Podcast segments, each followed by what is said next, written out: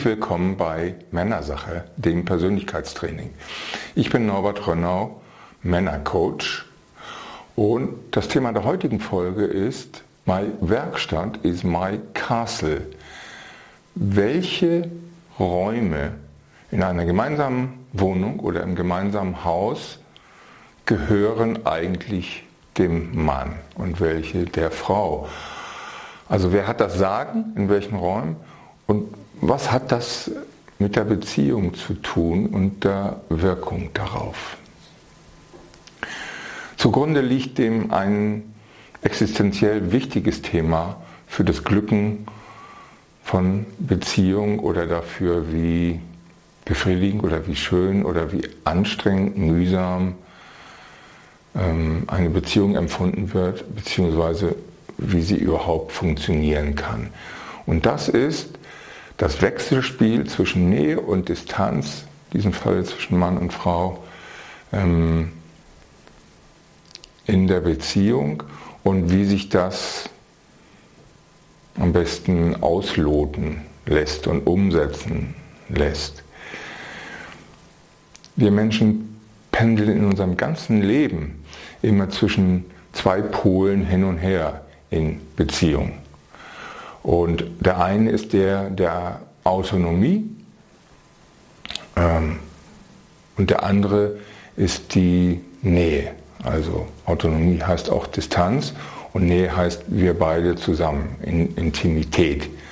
So, ähm, man kann das bei sehr kleinen Kindern schon sehen, wie existenziell das ist und wie drastisch, ja, wenn man Säuglinge ähm, anguckt, die haben in den ersten Monaten ihres Lebens, so wie auch schon im Mutterbauch, überhaupt kein Gefühl für ich. Ich und die Welt, das gibt es gar nicht. Ja, wir Erwachsenen haben ja alle ein Gespür dafür, das bin ich, das ist mein Körper, das kann man anfassen. Da weiß man, da hört er auf und dann ist da ein bisschen Platz, ein bisschen Luft und da ist dann jemand anders, den kann man auch anfassen und dann weiß man, wie das geht und so gestaltet sich auch unsere Identität. Das bin ich, mein Körper. So, und bei Säuglingen ist es so, dass die das überhaupt nicht haben. Die haben am Anfang nur das Gefühl, ich bin eins mit dem Universum. Immer wenn ich das sage, finde ich das eine beglückende Vorstellung. Da denke ich, es muss ja geil sein.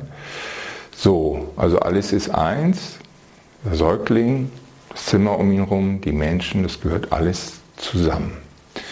Und irgendwann ändert sich das, irgendwann ähm, gestaltet sich das in der Persönlichkeit dieses kleinen Kindes, dass es sowas wie ich gibt und dass es ein Du gibt und die Mutter und der Vater und andere Menschen, dass man in Kontakt gehen kann oder auch nicht weggucken oder was immer, die Augen zumachen.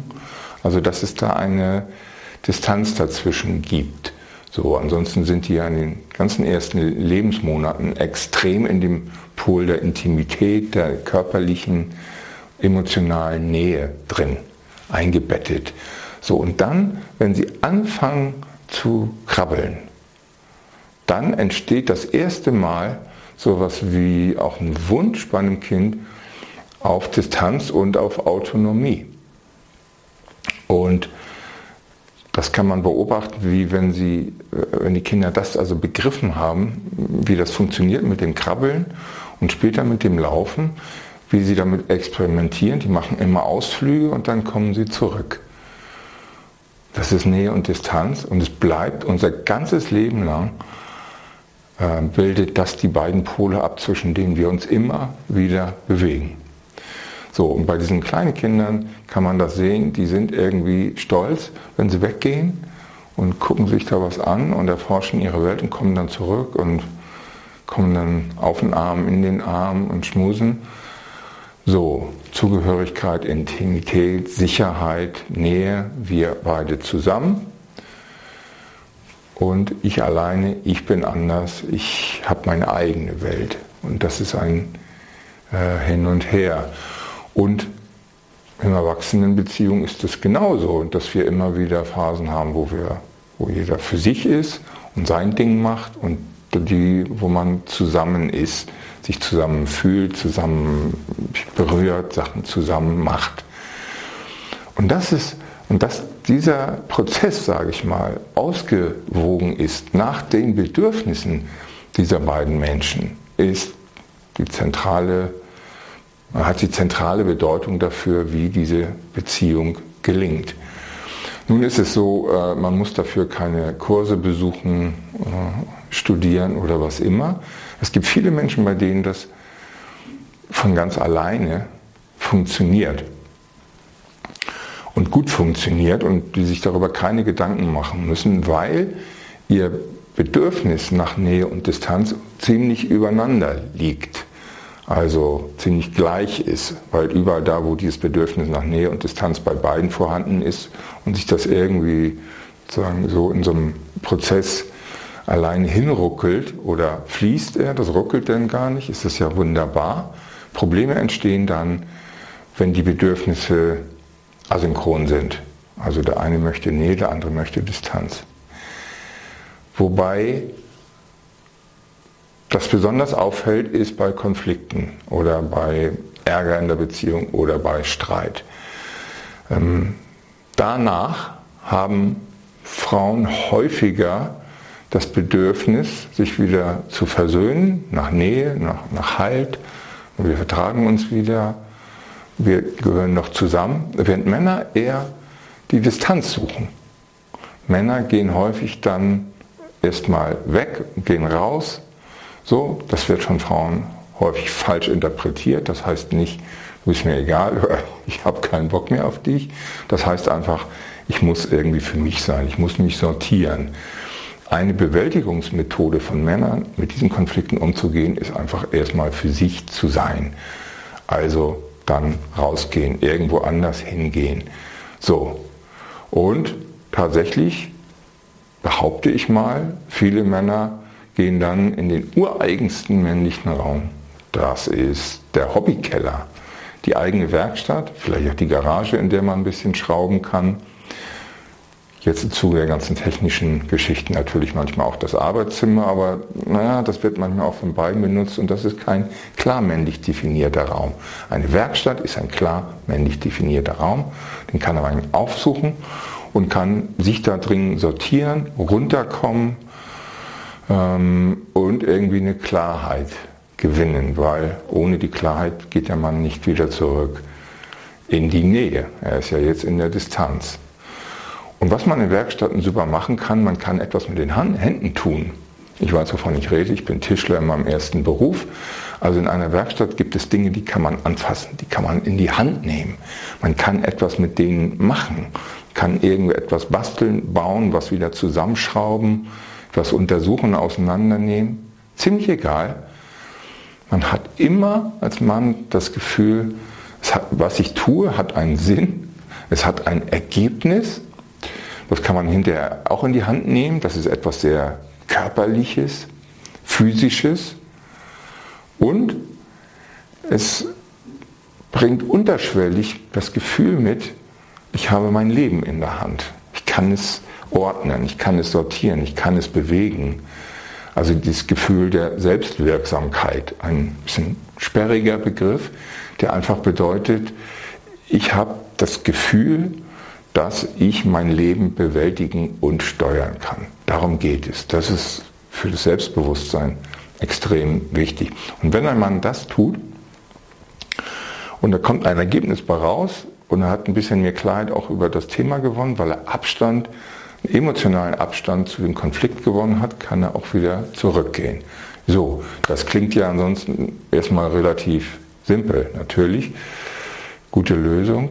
Nur, wie gesagt, welche Räume gehören einem Mann im Sinne von, dass sie nach seinen Bedürfnissen ausgerichtet sind, dass er bestimmt, wie die aussehen und die so sind, dass, es, dass er sie als seine eigenen betrachten kann. Ich frage Klienten im Coaching dann, weil die mit diesen Nähe-Distanz-Problematiken in Beziehungen kommen, sagen, okay, was, was ist denn dein Raum im Haus? Naja, gut, eigentlich alles. Ja, aber jetzt, wo hast du das Sagen? Was, wo gehst du hin, weil du das Gefühl hast, das ist mein Raum, der ist für mich so gemacht, wie ich ihn brauche. Dann fangen wir an, mal im Flur. Naja, Flur nicht, das macht. Die Frau ist ja nicht so wichtig, Garderobe und sowas hat die alles besorgt. Okay, ähm, gehen wir mal ins Badezimmer. Na gut, das Badezimmer ist ein Terrain der Frau. Die gestaltet das, die ist da häufig auch viel mehr und meistens sind Badezimmer so eingerichtet, dass sie eher weiblichen Bedürfnissen entsprechen. Na gut, ähm, dann gehen wir mal ins Wohnzimmer. Ja, im Wohnzimmer ist man häufig, aber das Design, die Atmosphäre, die Einrichtungsgegenstände, hm, bestimmt die Frau. In der Regel.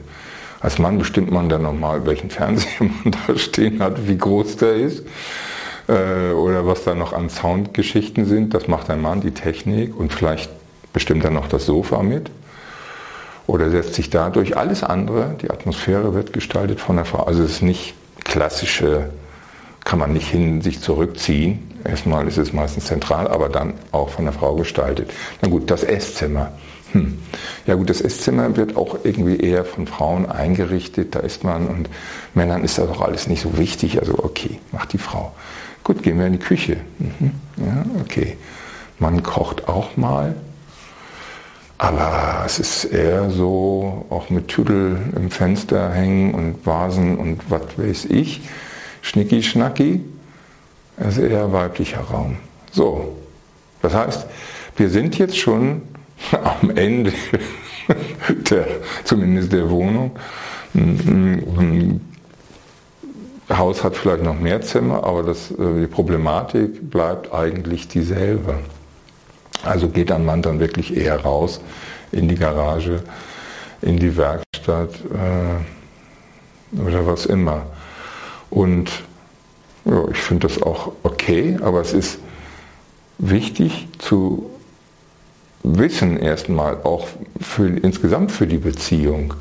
Ähm, es gibt ja immer noch so die Ideen oder die Gerüchte, Männer hätten in Beziehungen eigentlich immer das Sagen und seien so dominant. Wenn man sich das anguckt, ja, also Männer verdienen ja auch mehr Geld und tragen mehr, arbeiten ja auch häufiger Vollzeit als Frauen. Also in Beziehungen ist das Haushaltseinkommen zu einem großen Teil, größeren Teil vom Mann bestimmt. Ähm, aber wenn man sich die Gestaltung der Räume an, anguckt, dann ist das ja nicht, nicht mal weder so, dass es sehr für ihn, von ihm bestimmt wird, noch pari pari, sondern sehr anders. Nun gut, da macht sich einfach eben etwas bemerkbar, was, ja, was ein, ein Thema ist für Beziehung, die Auslotung von Nähe und Distanz und verschiedene Bedürfnisse nach Nähe und Distanz, da wo es zu Konflikten kommt. Es ist einfach wichtig, ein bisschen das zu verstehen, um das einordnen zu können. Was ich Männern empfehle, also die Werkstatt auf alle Fälle, das ist immer eine gute Nummer, aber Männer behalten das ja auch sehr stark für sich. Die andere Geschichte ist, es hilft wirklich rauszugehen, in die Natur zu gehen, Fast alle Männer haben eine starke Bindung an die Natur im Sinne von sich da aufgehoben zu fühlen und, und äh, emotional einfach sich da wohl zu fühlen. Es tut Männern gut, draußen zu sein, Natur zu erleben. Und das Beste ist eigentlich, sich dann einen Freund zu suchen. Und also wenn es heftiger ist und sagen, komm, lass uns mal eine Runde rausgehen. Und auch darüber zu reden, hilft schon weil immer mit diesen Themen alleine zu sitzen, tut Männern gar nicht gut.